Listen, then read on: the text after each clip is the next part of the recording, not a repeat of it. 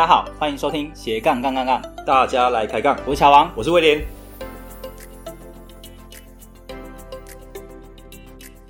这个节目主要是分享斜杠人的大小事。我们希望透过不同斜杠人的访谈经验，让杠粉们获得更多的斜杠灵感，不再被单一职业、单一收入给绑架，进而获得更自由的斜杠人生。毕竟人生只有一次，为什么不斜杠呢？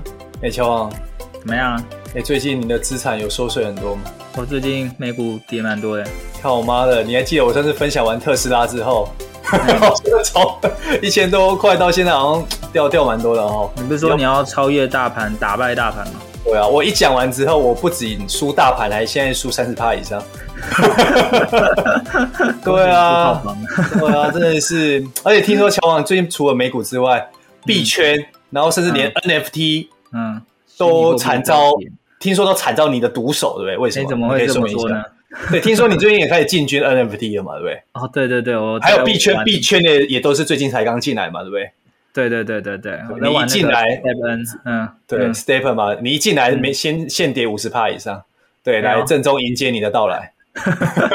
不要讲那么大声呐、啊，大家都觉得是我的关系。对，完了，乔我们很多杠粉可能有玩吗？等下找你。对，哎、欸，可是其实 NFT 不只是那个跑步嘛，或者虚拟货币不是只有那个币价嘛，对对，投资那个货币嘛，它其实还是有很多 Web 三的一个应用领域嘛，对不对？对啊，对啊，像像我们之前不是有讲到，呃，请到绘画、插画，什么四言会，嗯、或者说各式各样的插画家嘛，哎、对不对？对，没错。之前就最早期可能只能出版社去发挥，可是后来，哎，网络出来，或许是 IG 啊、Facebook，但其实还有很多的可行性。那像 NFT 就是其中一种。所以，乔王，你现在今天是带着补偿的心理，就是害大家赔钱之外，今天想说啊，让呃现实生活中大家能多赚点钱的，对啊，就是有多一些应用。郑重说明，绝对不是因为我进入币圈 币圈才跌的。欸、那不然拉也不是因为我进入特斯拉，所以你你你下礼拜把鞋子卖掉，看会不会大涨，我都知道了。对啦，对啦，所以 NFT 其实还有更多可行的运用。那今天呢，嗯、我们就非常荣幸邀请到一个。呃，在 NFT 小有名气的专家来跟我们分享一下，诶，在插画的部分要怎么去发展 NFT，还有图像授权可以怎么去运用？那我相信今天大家听完之后呢，诶，你会对 NFT 有不一样的概念哦，不然大部分人都觉得 NFT 诈诈骗啊，妈的圈钱啊，割韭菜、庞氏骗局，什么都来，对不对？对呀、啊。但是呢，其实 NFT 还是有一些蛮正向的一些发展与应用啦。只是应该说，小王应该说，工具好不好，其实都是看运用的人他用在什么地方。其实工具本身是好的，对，没错，对。而且其实像呃学艺术的，他可能在商业模式上不是那么熟悉，所以假设你。也是学艺术或插画类的，今天的内容呢，我相信可以让你有一些不一样的视野，那或许可以，对对对，你在你斜杠的过程中，可以帮助你呃，不只是画的开心，而且是画到可以赚到钱。没错。那如果你是呃想要赚钱的人，或许这一块它是一个对于对于大部分人来说，它是一个处女地，然后也有很多各式各样各样的可能的机会等着你。机会点，没错没错。所以千万不要错过这一集。好，好，来，那我们今天的受访者是是阿赞。好，那阿赞的话是透过朋友的朋友的朋友的介绍 才认识的。好，所以等一下呢，我们就会好好聊一聊 NFT 的发展与应用。好，接下来就让我们热烈欢迎今天的来宾 Nick 阿赞。Hello，耶，大家好，拍手一下。哇，今天的题目其实蛮特别的。对，没错，我们其实之前有讲过呃有关插画的部分嘛，没错。那那集是跟刘旭公老师聊，那刚好，诶威廉你还没有印象？那时候我们有聊到，诶插画也可以往 NFT 发展啊、呃，对，那阵子那时候其实 NFT 非常非常火热，那那时候有稍微聊到这个话题，对对，诶没错，刚好今天就有一位来宾就是符合插画。往 NFT 发展，所以阿赞今天也会跟我们来分享一下，到底什么是 NFT，然后插画又要怎么往 NFT 发展？对，那怎么去做一个结合？对，没错。阿赞可以简单介绍一下你自己吗？好，那大家好，我是阿赞。那我现在是一个专职的插画创作者。那我有创作自己的图像角色叫做扭蛋机，机就是小鸡的鸡，那扭蛋就是大家玩扭蛋的那个扭蛋。那图像角色是什么呢？它其实你就可以想象是 Snoopy 或是 Hello Kitty 这种图像角色。那我就是创作这类型的角色，然后再去发展像是图像的授权啊，然后或者是一些啊业配，甚至到现在的 NFT 这样子。我们刚才其实有聊到说阿赞的背景是。先从气研所毕业嘛，而且刚好聊到说，其实我们都是台科大毕业的，对，对校友，其实还蛮小的。那气研所，你后来之后是往哪一块发展？怎么会碰到插画呢？对，哦，我算是从小到大都很爱画图，就是那种上课。就是一直历史课本跟国文课本就一直画一直画，然后历史人物都是可以画出来，什么李白啊，对对对对什么那些，对对对对，李白就变成钢弹了或者什么之类的。哇，太厉害，太厉害！对，然后考卷翻过来就是都是涂鸦的那种，对，然后就从小都爱画，都都比答案还多，对不对？对对对对，都不知道答案是什么。没错，平常就很爱画画，但没有真的往画画这方向。去走，或是说练艺术相关的学习也没有，然后那时候、哦、没有没有，就是真的设计啊、艺术啊，其实都没有都没有念过正课正、嗯、正规的对科班科班出身，嗯，对对对对 Okay. 对，因为父母都会说兴趣不能当饭吃嘛，对，然后所以我们那个时候是这样子啊，然后所以就没错，没错，就也不知道要小时候什么都不懂，那人家都说哎，气管你什么都学啊，那你就是进去之后再发展自己的专长。然后就 OK，那就是去念五专，然后就念气管。那念了五年呢，还不知道以后要干嘛，所以在念二技，一样在念气管。练了练了练了两年，又不知道以后要干嘛，就再跑去念气研所。哇，这这啊，在你探索是那个也蛮久了哈，探索世界也蛮久。对对对对对，资深探索，资深资深企业企企研的那个背景，呃，跟跟医学院一样都念了。没错，九年了，九年了哇！对，你看基本功打得多扎实啊！你看，真的 念到后来就觉得，哎，还是要画画。毕业之后呢，就是对，是往哪块发展？就是往哪块先做第一步的尝试，这样。嗯，哦，我一开始当时要毕业的时候，那时候台湾有一个词冒出来，很吸引我，叫做文化创意产业。对，然后那个对那个时候就觉得，哎，这这个词好酷哦，就是文化创意。就感觉是可以发挥我画画的兴趣，那产业呢就会发挥我在学校所学的商业的知识。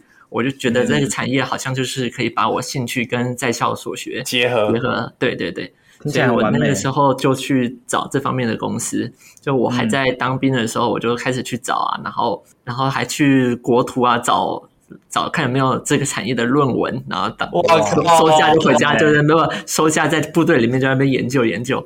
对，然后后来哇，好巧啊！你看人家多认真，你还扫地，还还扫地，休假看论文。对啊，哎，阿赞很有毅力，不错。因为那个时候就是研究所研究生嘛，那你就是最熟悉的东西，就去看论文这样子。对，记忆犹新。然后那时候也很幸运，就是。反正当兵投能够偷上网的话，你就有很多机会嘛。然后我们就是就开始投履历啊。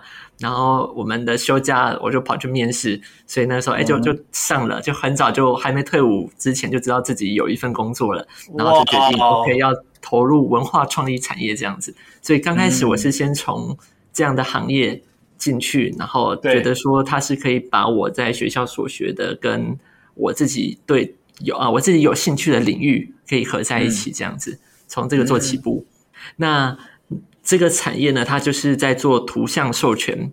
那也就是说，我们公司它把海内外大概加起来有十万的艺术家哦，像西方比较有名的，像莫内，然后梵谷这些的。那东方的就是齐白石，然后还有张大千。嗯然后在台湾，我们还有跟故宫十五个，这样数量很多哎。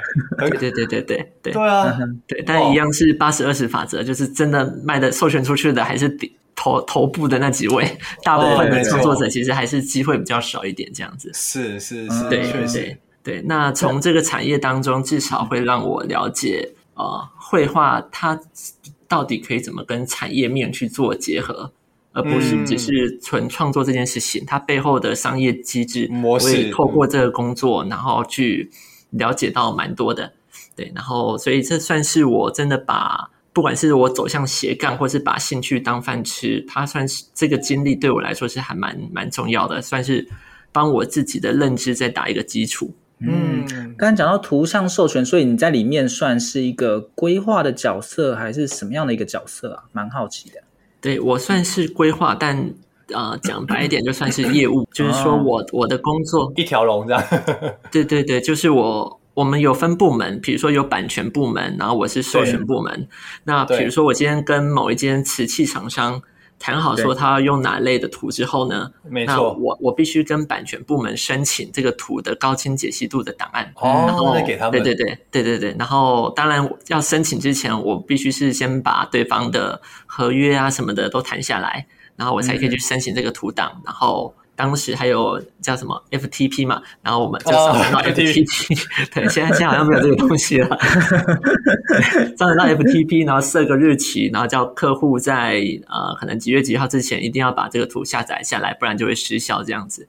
对，当时的服务流程是这样。对，就我会帮客人去想说，他比如说如果他是做挂钩的，那就可能很适合西画，就是像木下、莫内这种的。嗯那如果是陶瓷、嗯、陶瓷类的，那就很适合东方的。对，哦、那如果是对，那如果是更活泼的笔记本的，可能适合插画类的。哦、对，然后我会去帮他去想，对对对就是帮他调查适合怎样的一个什么图类型 style。对，对，哇，这感觉真的有把艺术跟商业产业做结合，做结合哎、欸，嗯。那所以你就是透过这样方式，在那时候呃培养出一些，比如说艺术的敏锐度啊，或者说商机吗？还是对啊，跟现在做的事情对，嗯对。那在那个时候，至少我先让我知道说，呃，绘画。作品这个东西，它到它在商场上到底是扮演什么样的角色？角色有定位，对对对对，还有它后续的流程是什么？这是在这个工作上得到很宝贵的资讯。那对我来讲，我像我这两年就都去参加一些海外的授权展，然后像今年也透过贸协。在参加一些线上媒合会，然后又谈到一些海外的代理商。那嗯，这些谈的过程当中，它的基础其实都是我在那个阶段我很熟悉授权产业，所以我才会知道说，对，我才会知道说，我现在我今天画我自己的作品，它要怎么样去用。嗯、因为有的时候我我以前在画图就是画自己爽的嘛，画开心就好了。对，然后就是完全不管市场。对对，留下一一张图去追求比例、颜色。雕很多东西，就只是为了让这个作品自己很很开心。对，嗯、然后可是如果你放到呃商业应用、商业市场，嗯，对，有的时候它我刚刚我原本过去坚持的东西，其实不一定那么重要，甚至有的时候你这个图它好用，远远比好看还重要。所以我就会去思考说，嗯、那像我们以前有十万位艺术家，然后我最喜欢的一些老师的作品，他们都授权不出去。对对，然后反 正是一对，反正某些图我觉得不怎么样的，就觉得哎，他怎么一直被客户清点？然后我就大概知道一些脉络，那他就会运用到我现在自己变成了一个创作上的一个方向。对，我会我会大概知道说，有些东西我可能不需要这么坚持，因为我会很明了，它就是要拿来被人家使用的。对对对对对。那如果说我今天我是要自己创作，我就画自己开心就好。那我就可以去坚持一些我自己坚持的东西，嗯、但如果今天放在商用，是要让别人来用的话，嗯、那我要我要坚持的反而是另外一个部分，就是我怎么样给别人方便，然后让别人透过我的图，他是有机会可以增加自己的销量啊，或者是达到他的目的等等的。哎，那阿正，嗯，你说不是？因为其实蛮好奇的，你刚刚说像你呃，就是说有些呃商业化的他们坚持的点，你觉得有几个点会比较哎？嗯很特别的，就是想会可以分享给我们听众朋友嘛？就是例如哪些好用，然后或者说好用好看，到底差在哪？对，嗯，就是有没有几个点、几个要素是觉得哎，是真的他们商业化比较 care 的点？对，因为其实我们听众有些人他就是也是算艺术家啦，然后他可能未来也想要走到有一些商业模式，但他可能不晓得到底什么叫做呃人家觉得好用，或者是真的有商机、实用。对对对对对对。那第一个好用的话。呃，我们就可以去观察在什么样的场景，他们会用什么样的图。比如说像纯艺术的，嗯、它虽然在授权的市场不像 Hello Kitty 那种被用的这么广泛，然后但是他他们用的场景都是通常很高级的场景，比如说像装潢类的，或是像瓷器类的这种比较高单价的产品，他们在呃图的要求就会比较比较高端，或者是像我们去一零一一零一楼下，然后不是也会看到很大很大的一个挂画。对，对，然后基本上那那种也没有在放 Hello Kitty 啊，都是在放那种比较抽象的画。我们看不懂的画就是越高端。对对对对对对，没错。对，那像他那样的，他那样画摆在那边，它其实也一种图，它也是一种图像授权，它是属于空间类型的授权。所以我们就会去探讨说，今天我们的图想要被应用在哪里？那如果今天我们想要被应用在高端的市场的话，那我们当然就不会把我们的心力去花花在所谓的可爱的元素啊、呃、反骨的元素或者是俏皮的元素，因为在在那样的场合你是看不到这些元素的。可是如果说你今天想要做的是民生用品，大家都买得起，小朋友会喜欢那种文具类啊，那种大家看到就觉得啊、哦、好可爱就想买的话，那这个时候你的好用的方式就是你第一个你的颜色不能太多，因为通常。这类型的用品是属于印刷品，印刷品的话，它就会有颜色上的限制。你颜色越多，它的成本就越高。越高，一个色就是一个版，对。然后这就是第一个问题，你就不太可能用泼墨啊、山水啊、水彩，因为光那个颜色的渐层，那个就不知道多少色区了。没错。然后，然后第二个就是你如果走比较可爱路线的话，那你最好你的角色造型也不能太复杂，对，嗯、除非你可以。你的 IP 的概念已经猛的跟钢弹一样了，就是有一批一批信徒，或者是像那个闪电霹雳车这么复杂，可是嗯，就是有一堆脑脑脑粉铁粉，对铁粉，对。那可是如果说你想要走大众化的话，你的造型就是越利落越简单越好，因为你的开模的成本不能太炫炮，对，不然你你光开模成本就就哭哭了。啊，对，没错，对，然后第三种，嗯、那这刚刚讲的都是属于作品形式层面的。那如果讲到作品内涵的话，你就我们会去思考，就是呃，这个作品它带来的意涵是什么？虽然有些人会强调说，我们作品一定要有个故事观，要有角色等等的，但是我也、嗯、我也看过有些呃角色 IP，它其实没有特别去塑造什么故事，可是它就够好用，嗯、然后就授权。的成绩非常好，那那也是我一个老师，一个顾问，他也是我之前那间公司的副总，嗯，对，然后他带啊，他就是做一个角色 IP 叫做招财猫，对，哦、那招招财猫。就是在台湾已经是那种，哎，这不是好几年前的概念了吗？可是他对。他的市场在中国，对，然后在中国当时还没有人是呃，根据这个申请著作权和申请商标。所以他就把这个事情抢下来了，嗯、然后抢下来做之后，那它的用途很明显，他招财猫他也不用去想，呃，招财猫的出身啊、角色啊怎么的，因为招财猫的用处寓意很明显，就是招财嘛，对，太明显了，对它的寓意就非常明显，这就是它好用的地方，所以他也不用去急着跟人家去抢什么阅历啊、什么文具啊，他、嗯、就直接去抢那个银行卡。哇，还有保险，就是这两种最有钱的单位，哇 就跟他们谈授权，这不得了。了。对对，这所以这个就是好用比好看还重要。对啊，那当然它的图本身也是做的很好看啊，那只是说。它不需要像 Marvel 还要建立一个宇宙观，然后还要有多对对对，不需要有多重宇宙，然后不同的 不同宇宙的猫招财猫跑出来，它不需要去设计这些，它只要设计一件事情，就是你银行用我的招财猫，然后让客户看到就觉得哎有这个喜气。它这个寓意有传达出来，那这个图就是好用，然后而且是成功了。对对，客户就是会买单的。嗯，哇哇，我不知道原来艺术这一块还可以去想的这么多层面，多多层次，对，对对对。那但是这样听完之后，大概可以理解说，呃，在画一幅画的时候，到底什么样叫好用，什么叫好看？那如果真的要结合的时候，必须先预先想好未来的这个场景会用在哪边。嗯嗯嗯，好，嗯、那所以阿赞，你在这个领域呃大概待了几年呢？就是在图像授权 IP，今年刚好十年了。哇，只是说应该阿赞应该是说后来第一份工作离呃离职之后，应该后续有陆陆续有在做，就是在做创业插画家这一块，因为还有持续在用授权这一块嘛，应该这样。对对对对，对啊应该是这样 OK，意思了解。那后来你你就是是边工作边画画，还是说怎么样？就是全职画画呢？对，就是第一份后来结束之后，嗯，对我第一份离职之后，那当时因为很红，那个打工度假，那刚好我有同学在澳洲，对，对所以我就是跟风，然后就跟着跑去澳洲了，这样子，就买单程票嘛，单票都飞了，对对 对对对对，就单程票，对，哇 OK OK。然后一开始去的时候，我也是跟大家一样，就是做比较低阶劳工的工作，对，然后可是后来有发现有几个背包客，他们有在做街头艺人，然后有在做画图。然后我就觉得说，哎，这我好像也可以做这件事情，所以我就开始去练习。那因为你要上街头画画嘛，然后你就是要画客人的肖像，然后你要在很短的时间画完，然后再来就是他你在国外，然后也要你要会讲英文，没错。所以呢，当时我就刻意去练一下这个技能。虽然我以前爱画画，但我。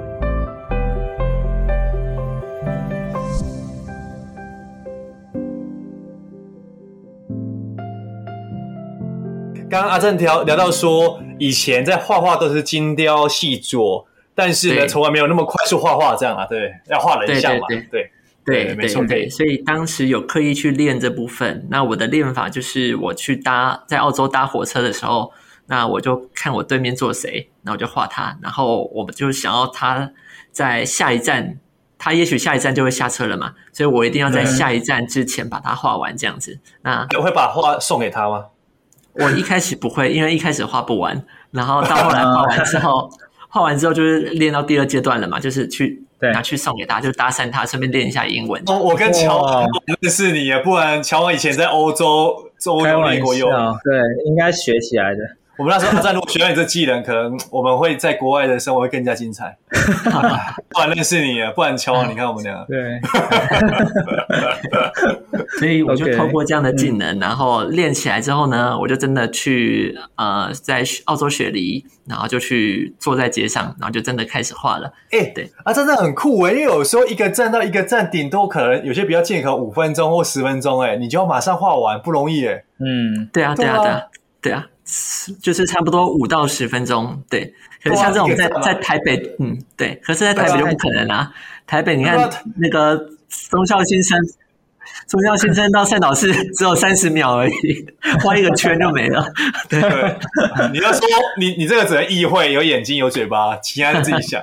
威廉这一招在台北不不管用，没有，这大家去屏东的时候可能可以用。屏东啊，长途的特运，台中之后就可以用了，没错，没错没错。复兴号，好了，OK，所以这样就开始有这样的开始，对不对？对对对对对。所以其实那个阿正，其实我觉得蛮好奇，就是说，因为一般来说这种去练习的话，感觉就是你自己去刻意，就是加强速度或者什么，但是中间你也没有在特别拜师学艺，或者是说看一些书啊或者什么学习，就只是自己去强迫在短时间画出来这样哦。啊，有有刻意去学，就是你会去看别人的作品，嗯，对哦，因为画人物像的通常不会呃太难，就是跟那种你真的要到画漫画或者画纯艺术作品来讲。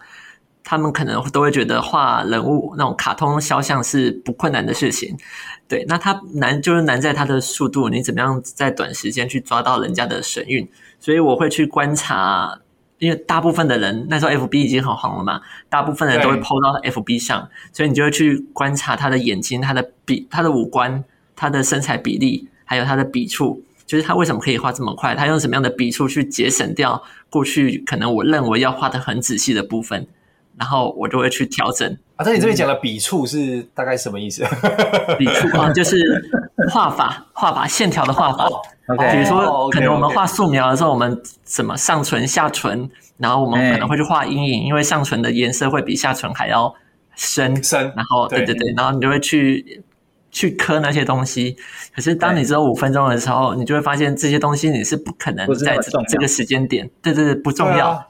那不重要的话，嗯、那我要怎么样抓重点？用用不同的画法，然后可以画出嘴巴的立体感，嗯、然后但是又可以达到出这样的效果。然后这个时候我一开始也不知道嘛，哦、就是观察别人是怎么样画的。对对，嗯，所以等于说是看别人的作品，就是等于在在拜师了。那这叫临摹了，对不对？对？对对对对，临摹，没错，这个词没错。哇，你看，我也是有念书，有有有有有有文化。不不过阿赞其实应该在学生时期的那个素描就已经算蛮厉害的，所以对你来说，你只是在加强速度，然后还有改变那个笔法而已。笔法，嗯，对，嗯，对，我应该说我在学生时期的时候，其实我并没有去意识到我在画的是不是素描。我就是画一个我很喜欢画的东西，比、嗯、如说像呃《灌篮高手》，它算是日本漫画里面算是比较写实的画风，嗯，对对。然后当当时就很吸引我，我也蛮喜欢画《灌篮高手》的。那我也是到了后来才知道说，哦，原来《灌篮高手》它的角色里面其实其实用了很多素描的技法，所以当我画的很熟悉的时候，嗯、我很自然而然就学会稍微理解了理解所谓的素描的画法是怎么样。对对对，嗯。哎，所以阿赞，你在从小过程中，呃，除了兴趣之外，你没有特别去呃，譬如说去学画画这一块，或什么水彩啊，或什么素描，没有特别刻意去学嘛，对不对？没有哎、欸，没有。其实我到现在，我水彩跟油画那些素描都都不太会，我就是会用一支自动笔、圆珠笔，然后开始画，然后到后来是学会电脑绘图，然后才觉得哎，都是自学，世界被打开。你真的是蛮厉害的，这这感觉蛮有天赋的。我跟乔安都是拿同一支笔，但画出来就是不一样。兴兴趣吧，对啊，厉害厉害。对，所以你在澳洲就是这样子画，然后再当街头艺人，那就开始培养自己，越画越快，然后可能累积自己的作品的能力。对对对。然后我后来有把有请我的室友，然后把我。就是我画别人，然后送给别人的画的那一瞬间，就是偷偷拿手机录起来，然后那时候就送了一百个人，然后再把这一百个录成了，做成一个小小的短片这样子。对，然后呢，他然后他就变成一个还蛮不错的 portfolio。然后，所以我回到台湾呢，我就想说我要把这个服务搬到网络上来做，我就来在网络上接单来画。那那我就是我的广告，就是用我在澳洲的这段经历来做这件事情，这样子。然后，所以我回台之后，真的开始用绘画来做我谋生的方向，就是从二零一四年，对对，澳洲这段经历开始。所以阿三，所以呃，从那时候到现在，其实呃，你有陆续也在接线上这一块的一个工作嘛？然后就是线上绘画这一块嘛，对不对？还是持续有在接？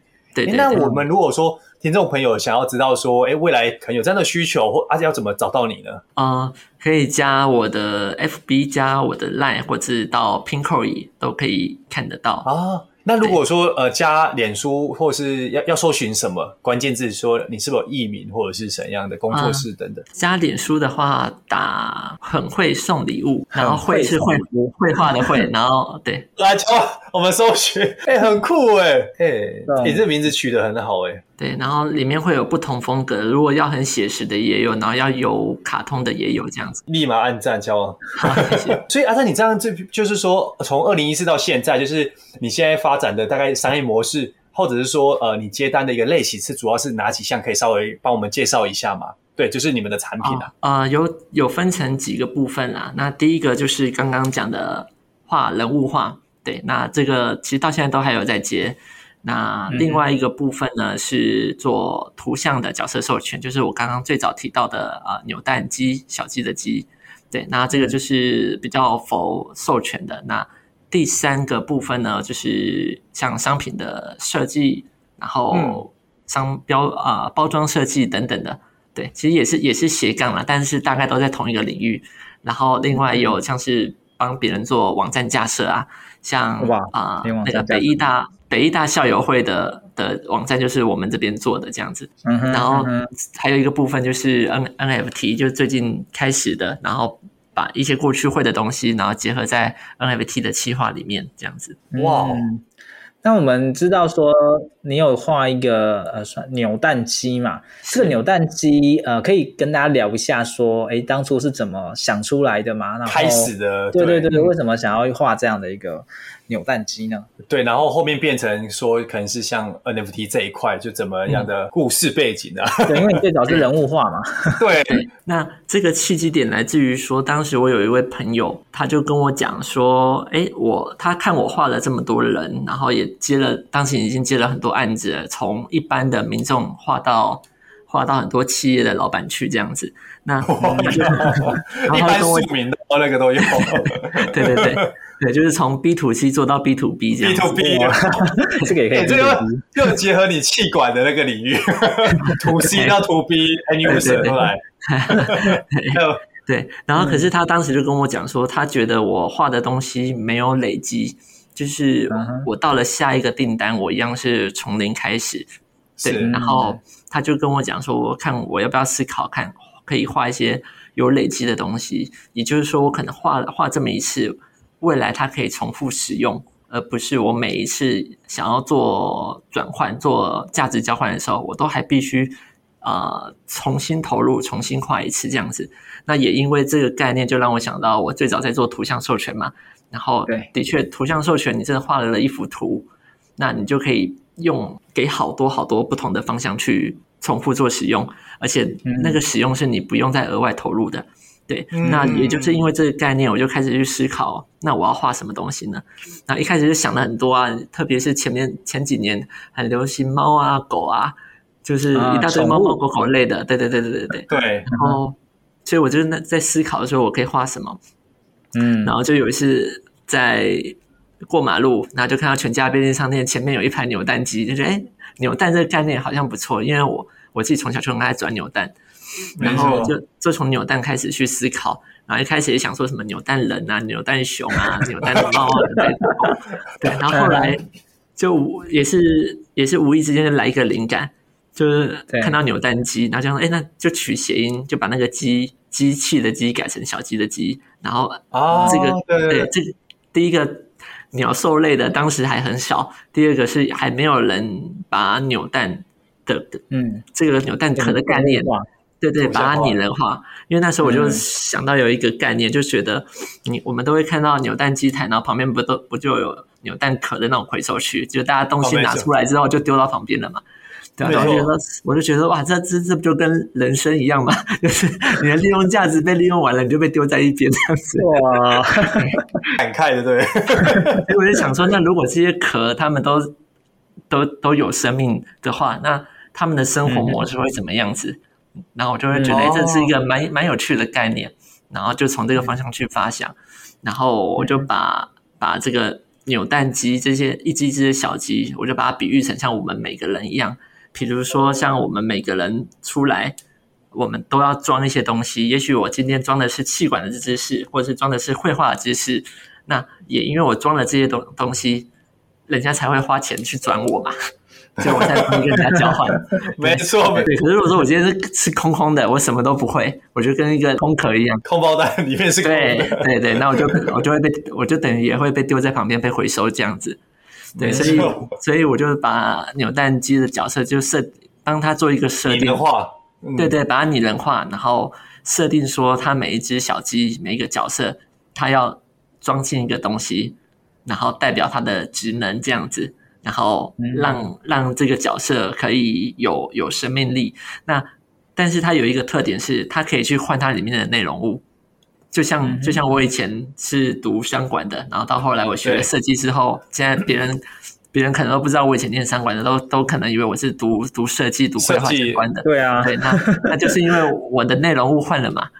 对，那可是我可是我壳没变啊，我壳没变，身躯没变啊，你的身躯没变。对对对对对对，所以我觉得这个角色对我来说，我自己觉得最有趣的地方就是这个角色它本身是一个容器。嗯，因为因为一般的角色它就是一个生命嘛，那我这个除了是生命之外，它也是一个容器。那只要是容器的话，它就代表的是一个机会，因为我可以更新我里面装的东西，那它它就可以有不一样的功能或者不一样的变身等等的。对，所以像我去年出了一本书漫画，就是一百五十页的漫画，然后就把扭蛋机这个角色算是蛮完整的做一个规划。那我里面就会。